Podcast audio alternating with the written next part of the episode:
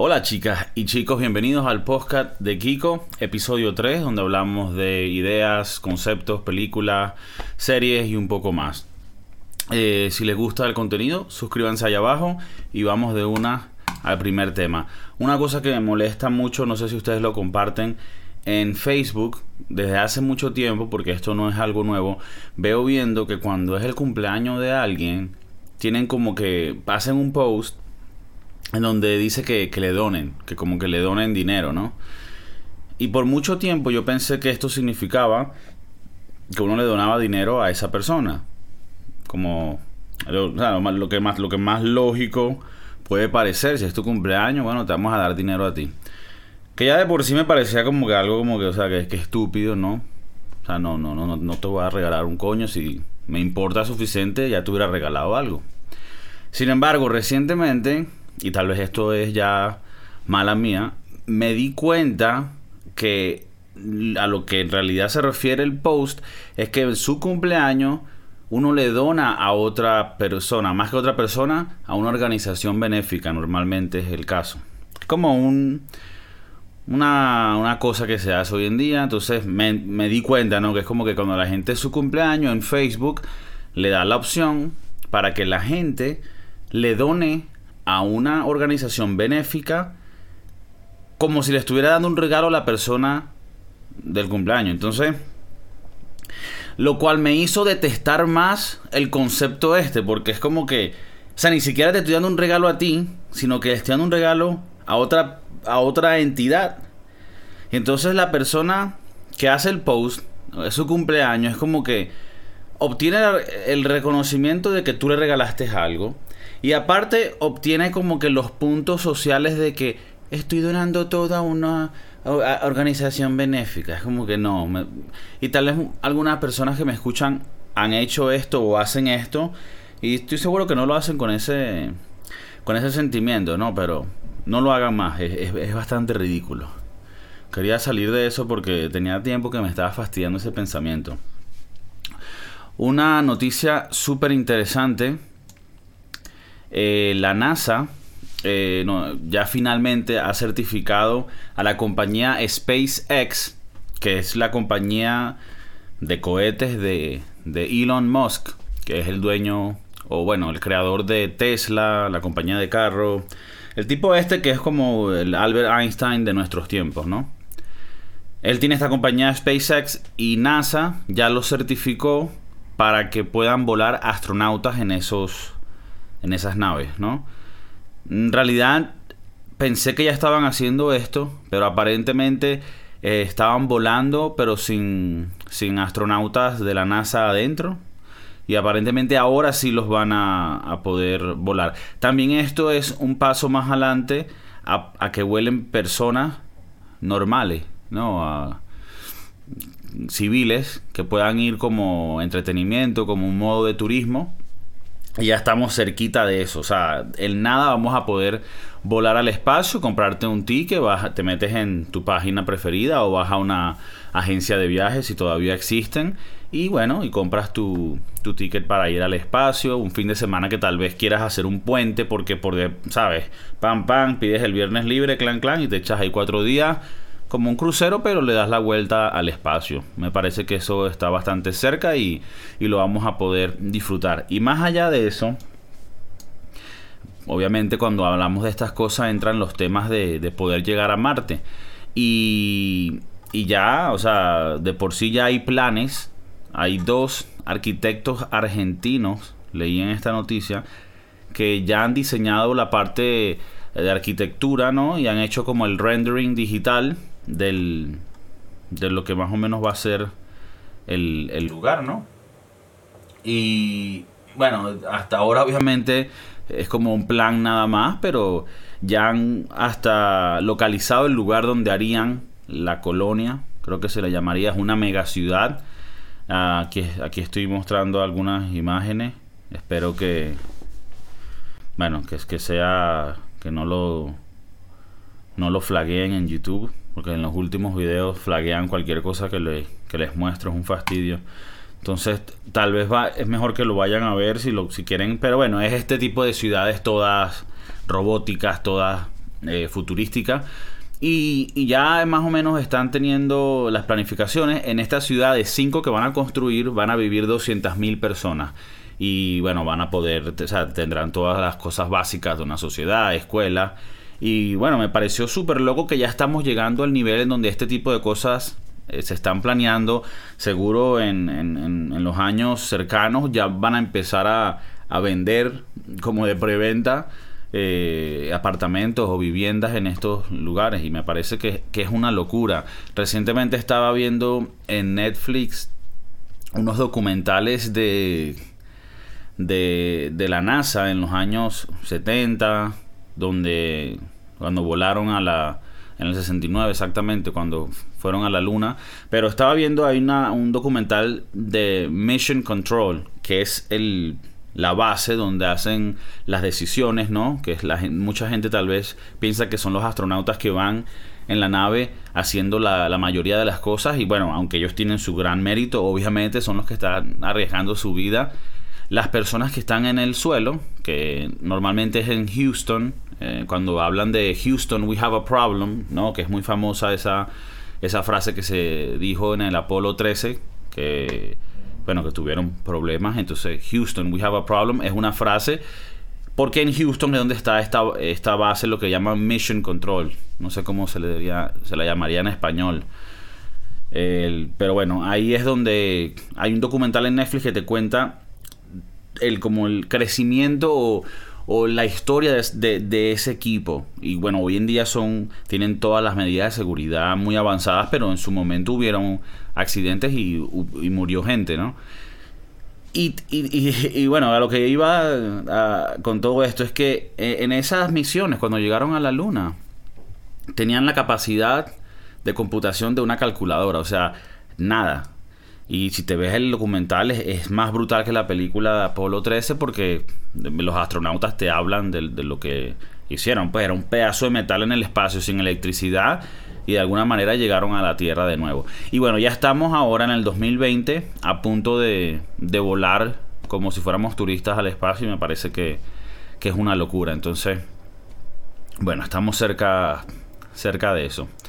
Eh, aquí una, una noticia pequeña que pasando así en el teléfono vi. Es un video. Nuevamente voy a mostrar como quien dice mm, cómo se ve el video para que ustedes lo busquen si lo quieren ver. Pero se los describo porque tampoco es algo muy difícil de visualizar. Es un concierto de Eminem, el rapero Eminem. Y tiene una muchacha que está haciendo como las señas de lo que Eminem está rapeando en el momento. Eh, para que, bueno, para que esto lo puedan disfrutar personas que no escuchan, ¿no? Entonces, obviamente, imagínate la velocidad de rap de Eminem y estas muchachas, ¿sabes?, haciendo las cosas. Ahora, ¿por, ¿por qué quiere hablar de esto? Porque yo no, y quiero que lo comenten si ustedes tienen familiares o amigos que conocen o si ustedes mismos eh, tienen algún problema de para escuchar o porque tal vez soy ignorante en la materia, pero no entendía ¿quién podía disfrutar de un concierto de un rapero y no lo puedes escuchar y te lo están como deletreando en, señas de las manos? Pero a la misma vez, o sea, parte de, lo que tú estás disfrutando de la música tiene que ver con lo que escuchas. O sea, creo que música en general, pero el rap tal vez si lo escuchas sin la música, si lo lees como si fuese un poema, tal vez no va a ser el poema más bonito o tal vez no va a ser, eh, no va a tener ese impacto que, tendría lo, lo, que tiene cuando lo escuchas. Entonces, no sé si esto es algo que de verdad hay alguien que lo disfruta o si es más un movimiento como para ser inclusivo, porque de verdad no me cabe en la mente y, estoy seguro que alguien va a poner un comentario o va a pensar o alguien tendrá eh, eh, conocimiento de, por qué esto sí tiene sentido. Pero a mí no me, no me pareció lógico, no, no, no, entiendo cuál es el uso, pero me pareció curioso que, que, tenemos ahora para ser más inclusivos a personas que en los conciertos de rap están como que deletreando o dictando lo que se está rapeando. Bueno, bastante interesante. Em, otra cosita por acá. Arqueólogos descubren un cráneo de, de nuestros ancestros, ¿no? De, no diríamos humanos, pero, pero especies. En, este caso se llama, le llaman a este, es un, le llaman un primo de la especie Paranthropus robustus. Más o menos de ahí puedes, puedes eh, sacar algo de lo que, de, cómo eran este tipo de humanos, ¿no? No le podemos llamar, no sé si le podemos llamar humanos por, por la especie que eran, pero bueno, eran, no eran exactamente como somos nosotros, ¿no? Eran un poquito más grandes, eran como más, más robustos, tenían el, cerebro un cuarto de grande, y, y pero obviamente les compensaban que eran más grandes, ¿no? Y, y lo, que, lo que parece impresionante es que esta especie vivió bastante cerca de lo que hoy conocemos como Homo sapiens, que somos pues los humanos que conocemos hoy en día, eh, que tenemos un cerebro más grande y bueno, lo que podríamos decir que compensaría es que no somos tan robustos, mm, somos más débiles en, materia física, ¿no? Y, y me pareció interesante porque si tú te pones a ver el humano, que es el que está arriba en la cadena alimenticia, ha llegado a, un nivel de evolución en donde, donde la violencia o el, ataque físico no fue lo, que llevó a que, a que esa especie llegara a su tope. Se nota que ha sido más el poder de, de, pensar y de crear cosas, ¿no? Porque los humanos, por ejemplo, no somos más grandes que un elefante, más fuertes que un león, pero con la inteligencia hemos llegado a crear herramientas que nos puedan proteger de cosas más grandes. Entonces es como que ves con el humano, ves como poco a poco hemos llegado a un, nivel en donde ha sido más importante pensar y crear cosas que hagan nuestro mundo más fácil y protegernos que ser grande y, y tener fuerza, ¿no? Y a la misma vez, un tema que siempre me, me parece fascinante es cuando Cristóbal Colón llega a América y descubre América, se estaba conectando por primera vez en como más de 10.000 años la población de Europa, de ese lado del mundo, y el nuevo mundo que son las Américas, ¿no? Desde arriba Alaska, Canadá, hasta, hasta abajo la Patagonia Argentina. Todo eso era como quien dice el nuevo mundo, era algo nuevo. Y las personas que estaban ahí habían llegado ahí porque hace más de 10.000 años, desde ese momento, cuando llegó Colón, se había, había una, una migración que subió por el norte de Asia, que sería Rusia, la parte que está congelada donde no vive nadie, y se hizo el puente de, de Bering, le llaman el, el Bering Strait, el puente de Bering, que es como, fue un puente de agua congelada que se hizo entre Alaska, eh, bueno, si lo están viendo ustedes de ahí, sería desde, desde la parte de Rusia hacia Alaska y se conectó. Hoy en día hay un mar que los divide, pero cuando se hizo, cuando hubo la, la, la época de hielo, se creó ese puente y cruzaron personas de ahí, eran como siete familias, y llegaron al lado de América. Después se acabó la época de hielo y se descongeló ese puente y quedó desconectado por 10.000 años esa población que llegó a las Américas por ese método que acabo de explicar y el resto de Europa y Asia. 10.000 años. Esos son 10.000 años en donde no se mezcla esa gente, donde la especie crece independientemente de ellas mismas. Y cuando Cristóbal Colón llega, es algo tan significante para la humanidad, porque si eso no hubiera pasado, pudiéramos tener hoy en día dos especies diferentes de humanos. Y es, y es más o menos en lo que este artículo eh, comentan, que, hubo una época en donde estaban muy cerca eh, en tiempo, obviamente relativamente, tengan en mente que miles de años no es nada cuando lo pones a, en, ¿sabes? En, todo lo largo que ha sido la, humanidad y, más allá de la humanidad, el, el, universo y la Tierra como tal, el tiempo que, ha existido. Entonces, si no hubiera Cristóbal Colón llegado a las Américas, tal vez tuviéramos hoy un mundo muy diferente, donde estuviéramos como humanos no, no estoy hablando de que, ah, él, es más latino, él es más morenito, no, estoy hablando de, diferentes, cosas diferentes, ah, no, eh, un humano por dentro, el los huesos son iguales a otros, más grandes o más pequeños, pero te estoy hablando de una especie diferente. Mucha gente hoy en día con, esta cultura que tenemos de, de cancelar todo, de, de, tirarle a todo, de que todo le ofende a todo el mundo, hablan de este descubrimiento de Colón como algo que fue horrible, ¿no? Como que llegaron los españoles a las Américas, agarraron a los indios, se violaron a las mujeres, mataron a los indios y aunque en esos tiempos las cosas no eran muy bonitas, porque estamos hablando de que en esos tiempos era como Game of Thrones, ¿no? O sea, esto era dragones, matanza, fuego, esto es mío, dámelo y muere.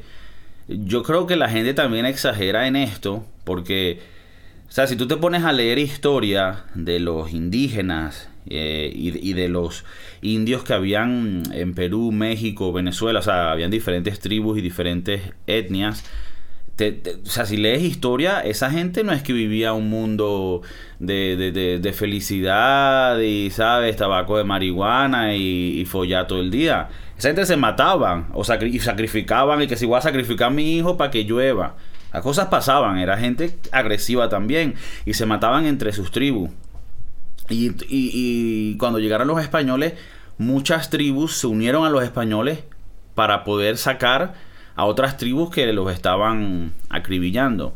Con esto no quiero defender o apoyar un lado del otro. Lo que quiero es dar un poco de contexto porque me molesta cuando hablan de cosas como que sí. Bueno, en Venezuela de por sí, eh, como, como un movimiento populista, ¿sabes? De, de, estos de los chavistas, cambiaron el día de, el día de Cristóbal Colón, o sea, el día del descubrimiento lo cambiaron a el Día de la Resistencia Indígena.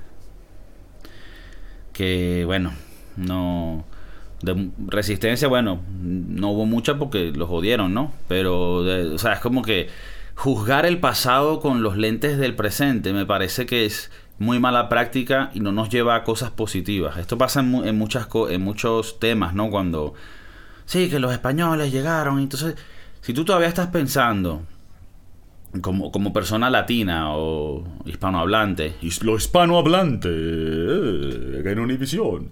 Si, si tú todavía, si tú piensas, o no todavía, porque esto no se pensaba antes, esto es algo más nuevo. Si tú piensas que porque llegaron los españoles, tú, eh, tú, sabes, te cambiaron la vida, o sea, eso pasó hace tanto tiempo y más bien agradece que se unieron los dos mundos y pudimos, entre lo que cabe, progresar como sociedad y que en, en Latinoamérica por lo menos no estamos tan atrasados como en otros, como en otros lugares. Pero bueno, ahí está, un poquito de ciencia.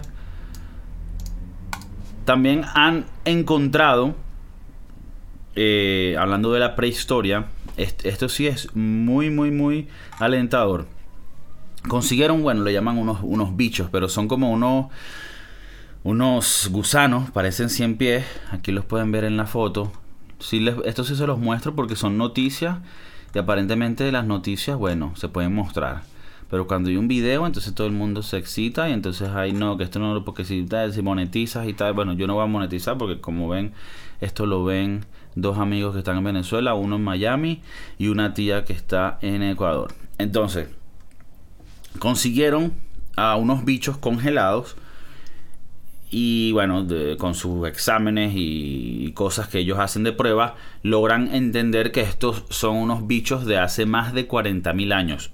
Y logran despertar, escucha esto, logran despertar, están congelados, logran despertar a dos de los gusanos. Uno era, tenía 32.000 años y el otro tenía 41.700. Muy exactos. Eh, y bueno, creo que tampoco es como que los revivieron y ellos volvieron a su, a su vida normal, ¿sabes? renovaron su pasaporte y, ¿sabes? Su licencia de conducir y reactivaron su vida. No, creo que no, no habrán vivido mucho porque obviamente son bastantes años. Pero me acordó mucho al tema de Walt Disney, que lo congelaron. Y iba a decir, si todavía lo tienen congelado, o sea, bien, sigan, porque ya estamos llegando.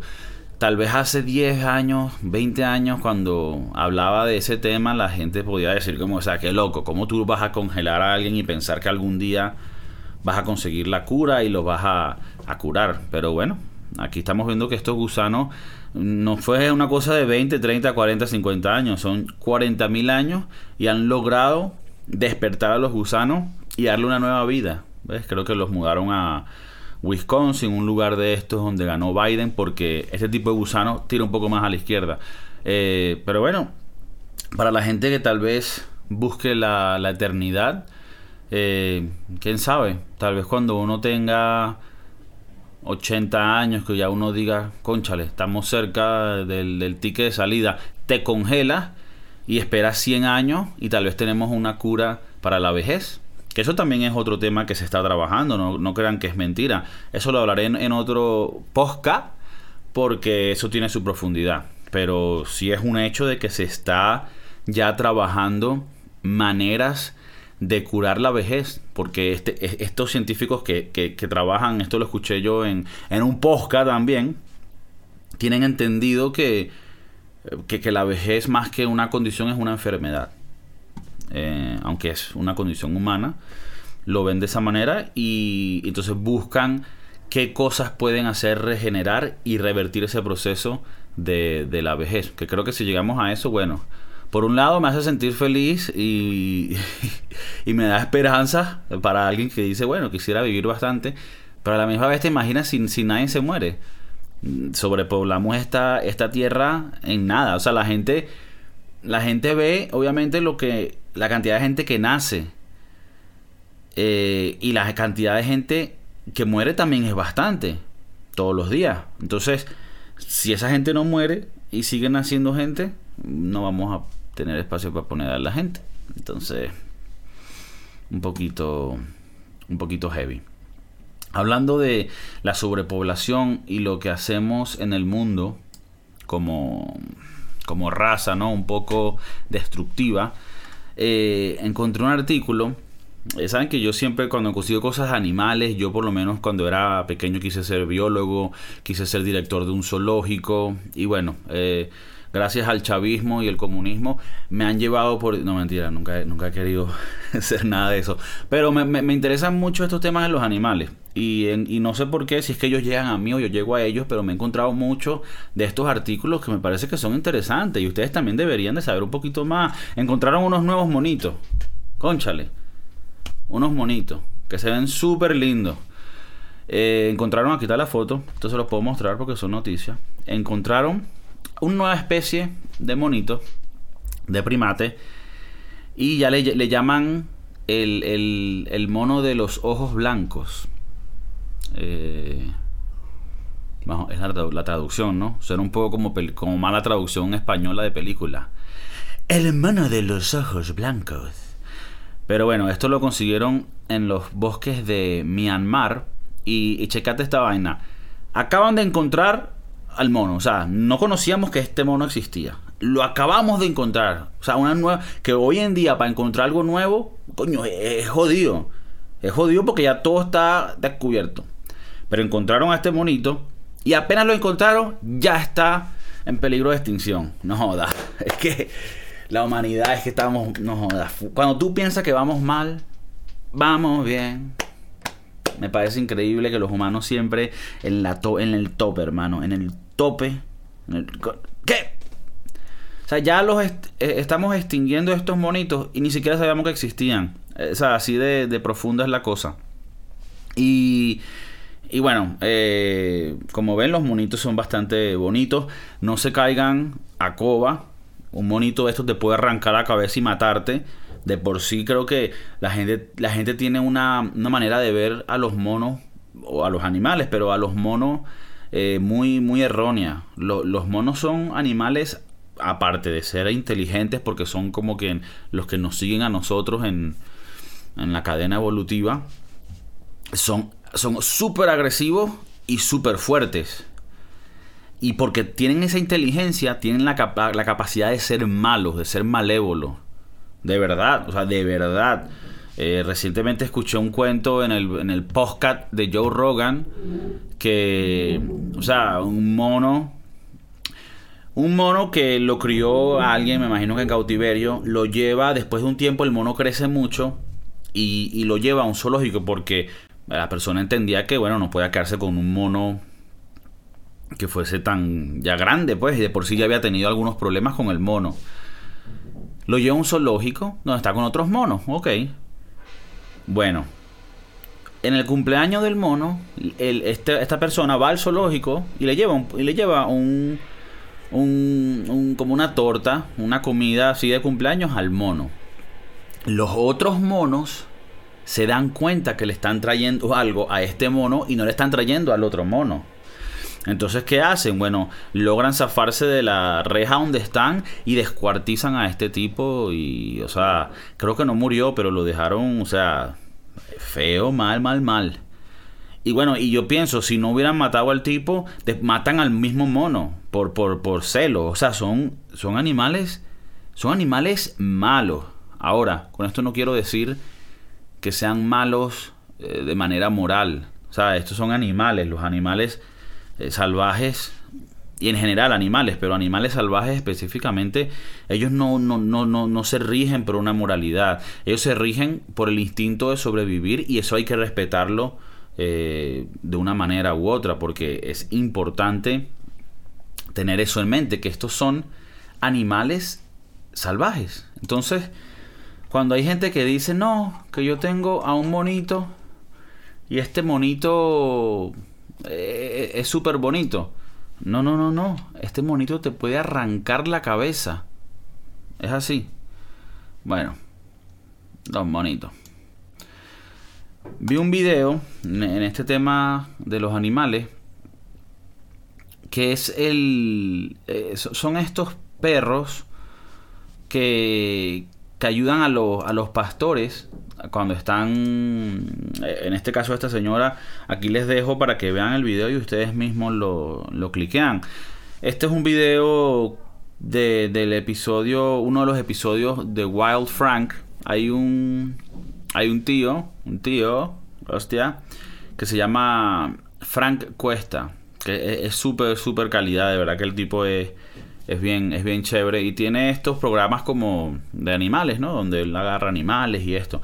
Pero él lo explica de una manera muy curiosa. Y bueno, eh, me pareció, eh, hizo como unos reportajes en España donde hablaba con personas en el mundo de los toros, en el mundo de diferentes mundos que tienen que ver con los animales, para preguntarles un poco de cómo es esa vida y, y entender un poco el mundo de los animales cuando las cosas no son tan claras y parecen ser un poquito turbias o feas.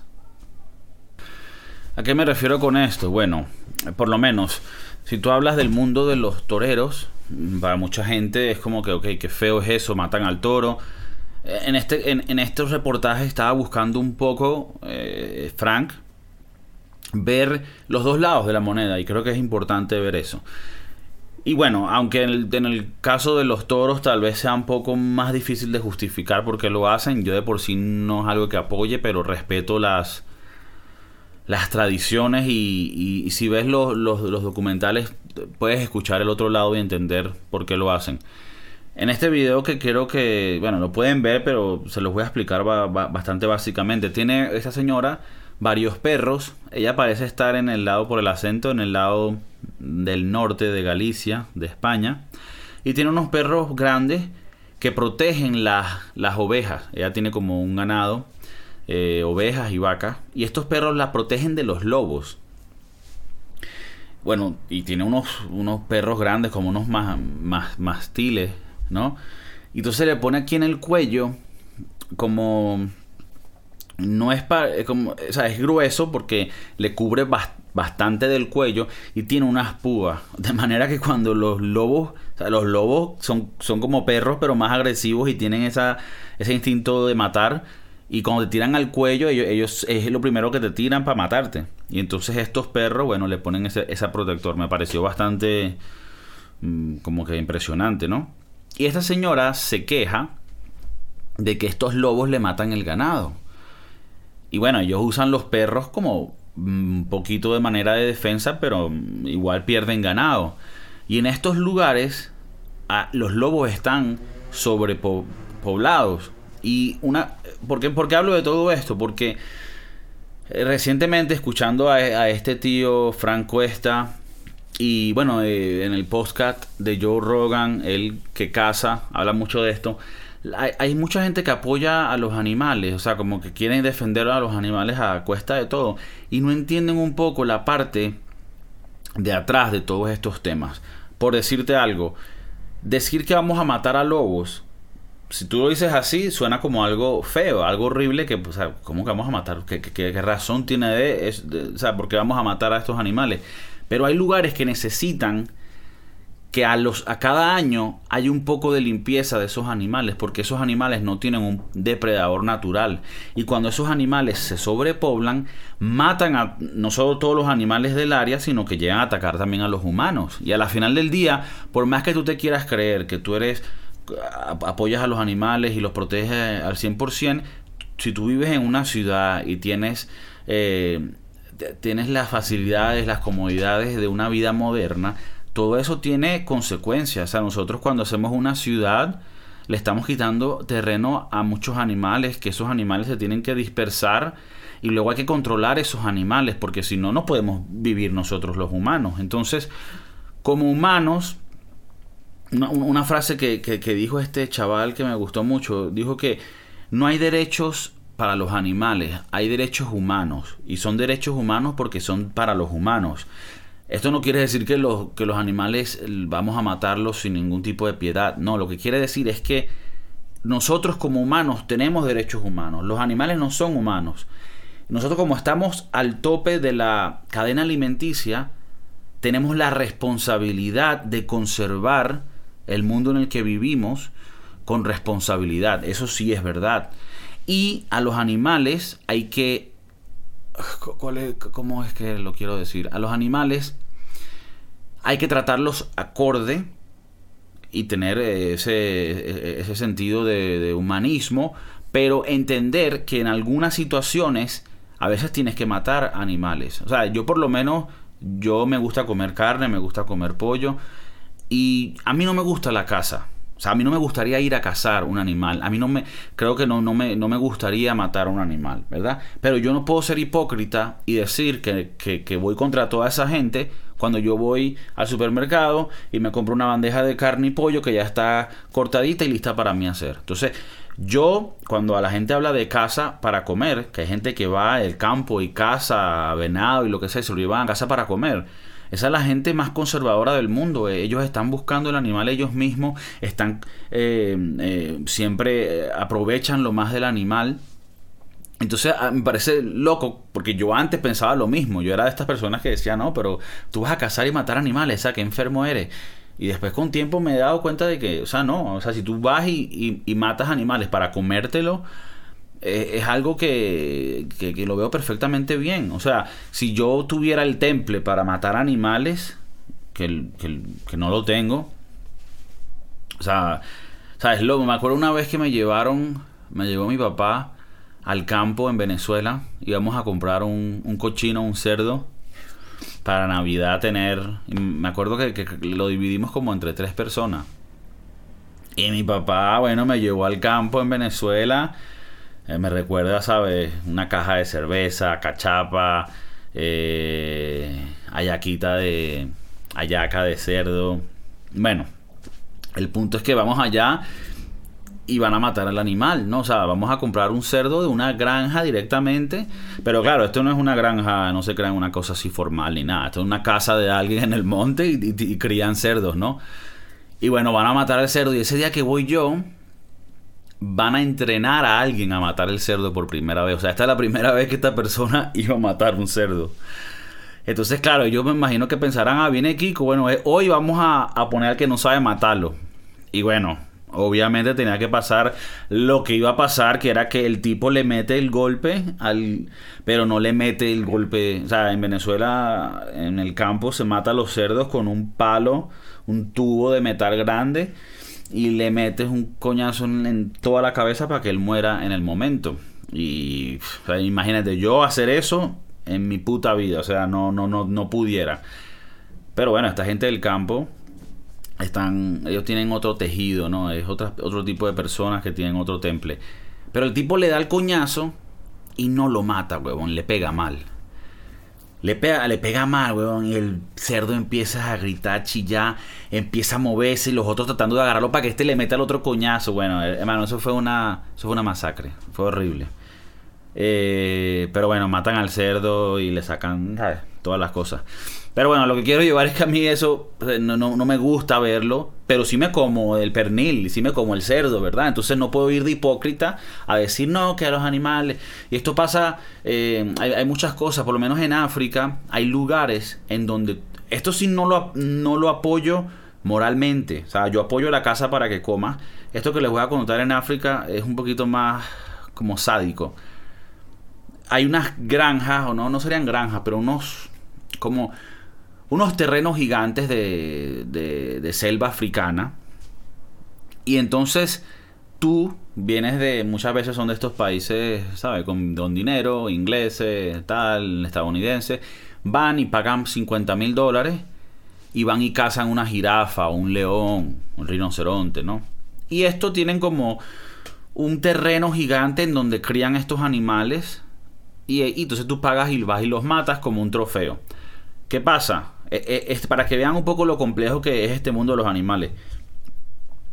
Es horrible, ¿verdad? Vas a ir a matar un animal por matarlo. No te vas a comer la jirafa. Bueno, aunque creo que eso allá, allá se comen todo, pero no sé si en estos lugares cuando los matas harán con el animal. Pero me imagino que no lo desperdicia. Pero la persona que lo mata no se lo va a comer. Entonces, lo está matando es para guindarlo y decir, mira, soy un mamagüevo. Bueno, el punto es, por tan feo que eso suene, estos lugares logran conservar estos animales y que no se extingan, gracias a eso, o sea, es una locura porque, por decirte una cosa, allá, eh, si hay un lugar en donde hay 100 rinocerontes, se los van a comer todo, porque, porque hay hambre, hay pobreza, hay miseria. ¿Cuál es la única manera de que no se coman a esos rinocerontes o jirafas? Llámalo lo que quieras es tener a gente armada protegiendo a esos a esos animales, ¿no? También en el caso de los, no sé si los rinocerontes también, pero de los de los elefantes, también por el marfil, que lo venden en China. Bueno, eso es otro tema. El punto es que tú necesitas gente armada que proteja a los animales. Para eso necesitas dinero. La única manera de que esto sea rentable es ellos agarran un lugar gigante donde los animales pueden vivir relativamente normal y esos 100 rinocerontes, bueno, 10 vamos a, a vender para que los maten. Entonces esos 10 rinocerontes son 50 mil cada uno, son medio millón de dólares que obtienen al año para pagar por el lugar, para, para, que puedan tener más crías, para que los protejan.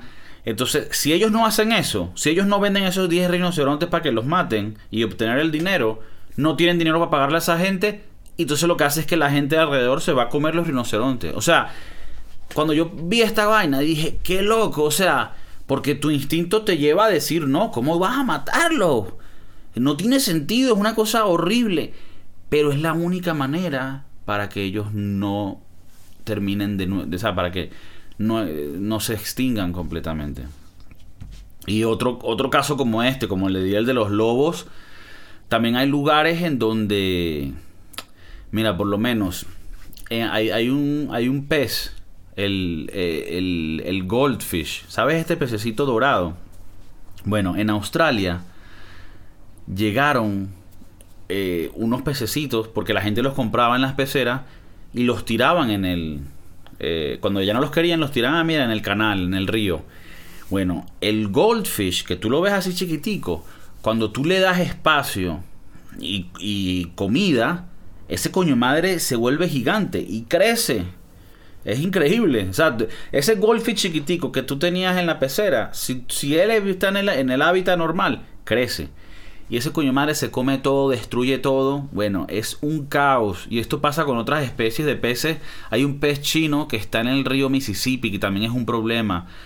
Y todos los años hay, hay campañas en donde sacan muchos de estos peces y los matan.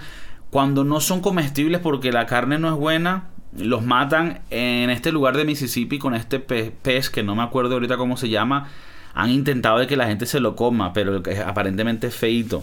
Pero Pero bueno, y los tienen que matar para poder mantener el lugar. Eh, o en otros lugares donde hay cerdos, jabalís, llega un momento en donde se vuelve mucha la población y tienes que matar a algunos porque si no, no hay suficiente comida para todos y se enferman y se mueren todos. Entonces, ¿qué es lo que quiero decir con esto? Espero que no, no, no, no me haya ido tanto en una tangente, pero el punto que quiero llevar es que las cosas hay que verlas con profundidad no solo es ver el título o y ir a tu instinto natural de que, ah, no, eso suena feo, tiene que ser malo. No, tienes que, hay que ver las cosas y esto me pasa a mí también. O sea, hay, creencias que yo tenía antes que las he cambiado porque me he puesto a leer un poco más, por lo menos. E, e, este también es en Australia. En Australia, no mentira, en Nueva Zelanda, pero bueno, está al lado.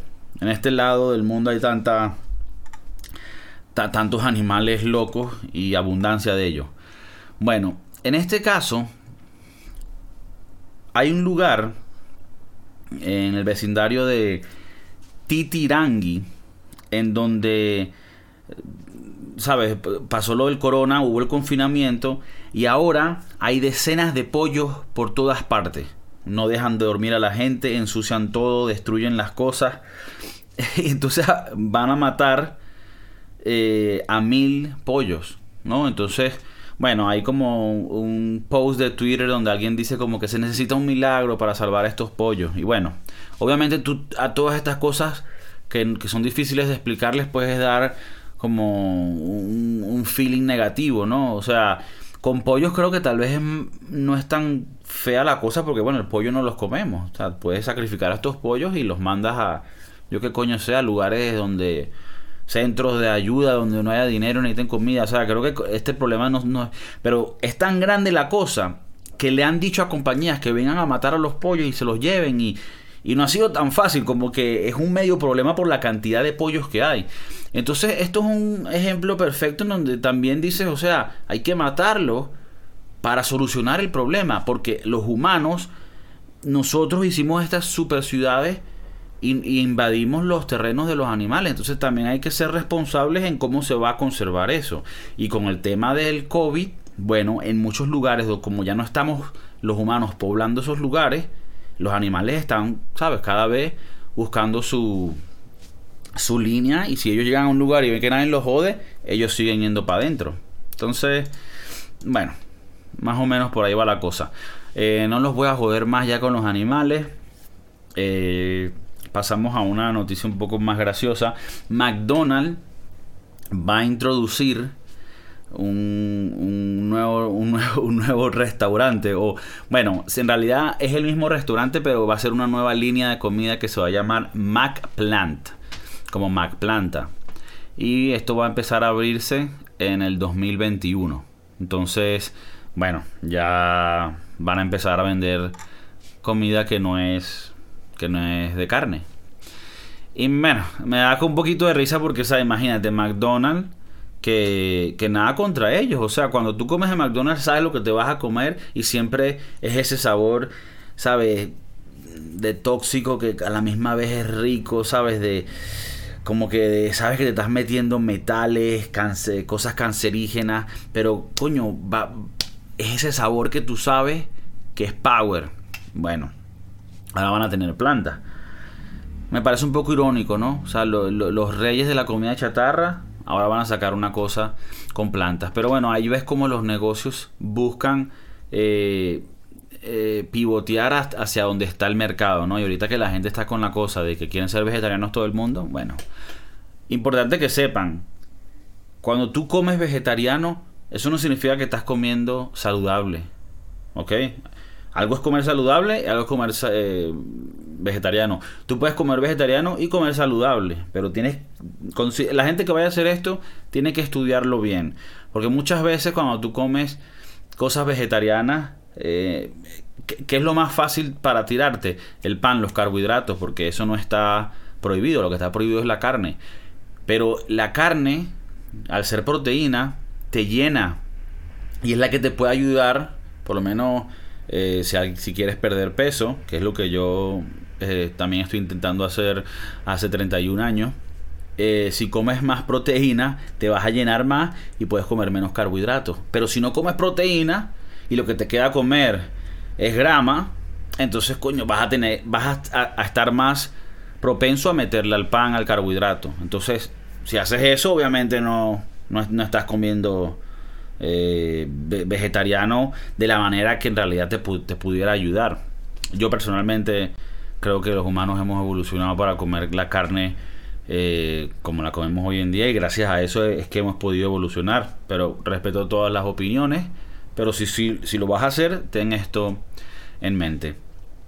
Y por último, les quería hablar de las nuevas tendencias que se están dando con este con esto que tenemos del COVID que nos tiene a todos jodidos, nadie sabe ¿sabes? Los planes de ahorita, del año que viene, ¿sabes? Ahorita todo el mundo planea por semana. Bueno, tengo trabajo hasta la semana que viene, pago esto, pago lo otro y bueno, y después a la deriva y así seguimos. Esto tal vez nos va a nosotros a hacer crecer o nos va a llenar de estrés y nadie va a llegar a los 50. Pero bueno, eso lo veremos. Una, una de las cosas que, que están cambiando es la manera de entretenimiento. Los cines, que son un lugar en donde la gente está muñuñada, pues obviamente han sido, han sido afectados de gran manera.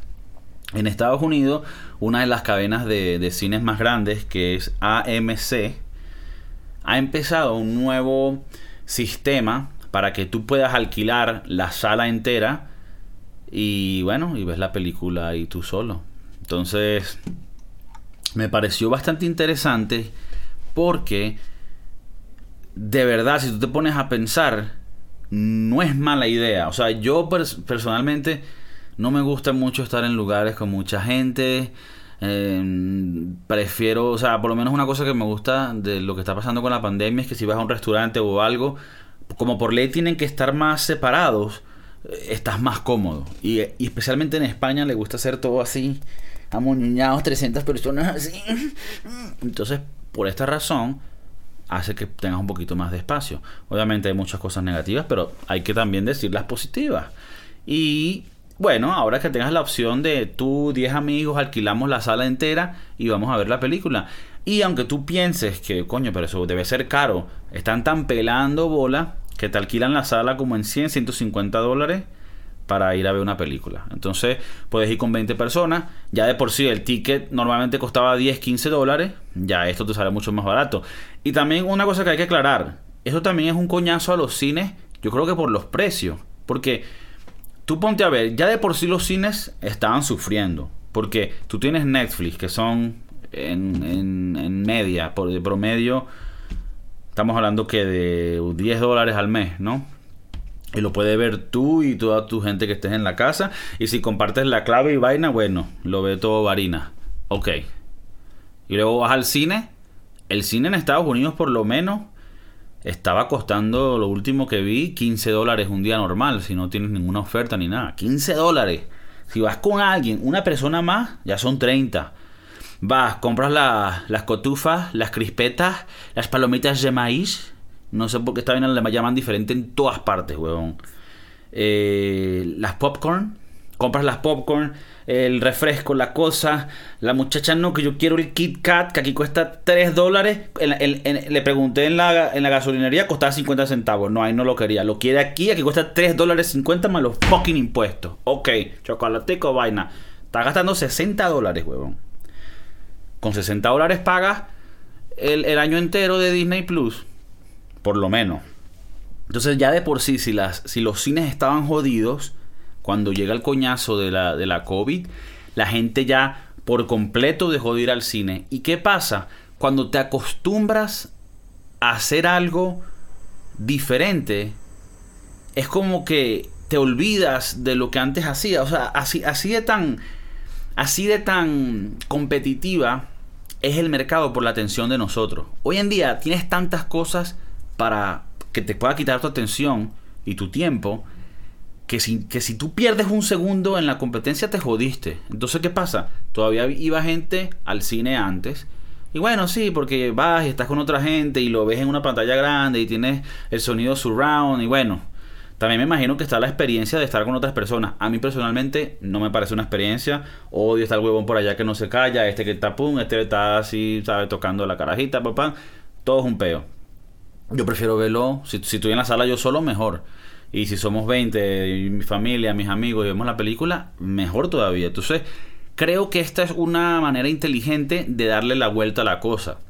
Porque si bien tú puedes ver tus películas en la casa, ya hoy en día puedes tener un televisor grande, un sistema de audio bastante profesional por un precio módico, podemos decir que para ver películas tú, tu familia o tú, tu pareja, ya de por sí no necesitabas ir al cine. Pero ahora, si tú quieres ver una película con 10 amigos, que tal vez no vas a meter en tu casa, porque bueno, el espacio, eh, si vives en España, pues imposible, porque no, no, no caben ni por las escaleras, o a menos que tengas mucho dinero o vivas en un lugar con espacio. Pero, pero es una, una opción perfecta porque vas con 10 amigos, te sale ponte en 100 dólares si consigues la, la oferta buena. Es lo mismo, 10 dólares por persona, solo que vas a estar tú solo en la sala. Y me parece que, bueno, obviamente los cines no sé cuánto podrán aguantar con esto, porque imagínate si antes vendían una sala de 50, 70 sillas por 15 dólares cada una, ¿cómo va a ser ahora la cosa? Y bueno, obviamente, ¿qué coño vas a ir tú al cine si tienes aquí al, al Kiko Cervantes, al Kiko Flow con el podcast de Kiko toda la semana por una hora? ¿Qué coño tú vas a ir? Ah, no, que voy para el cine, no, que... O sea, no, hermano pones a ver esta vaina, comentas ahí, no, tú sabes qué, mamá huevo, ese plan para la, para para Marte, eso es pura mentira. Eso lo dijo Zuckerberg, coño, porque, porque el chamo quería que le metiera más dinero al Wall Street. Bueno, vamos a debatir esa vaina. Vamos a debatirlo. No, que Elon Musk lo que quiere es colonizar otro planeta y dejarnos a nosotros. Bueno, yo me meto con Elon Musk, chamo. Yo estoy buscando irme para otro planeta para ver si me bajan los impuestos. Porque hoy en día no queda país con impuestos módicos.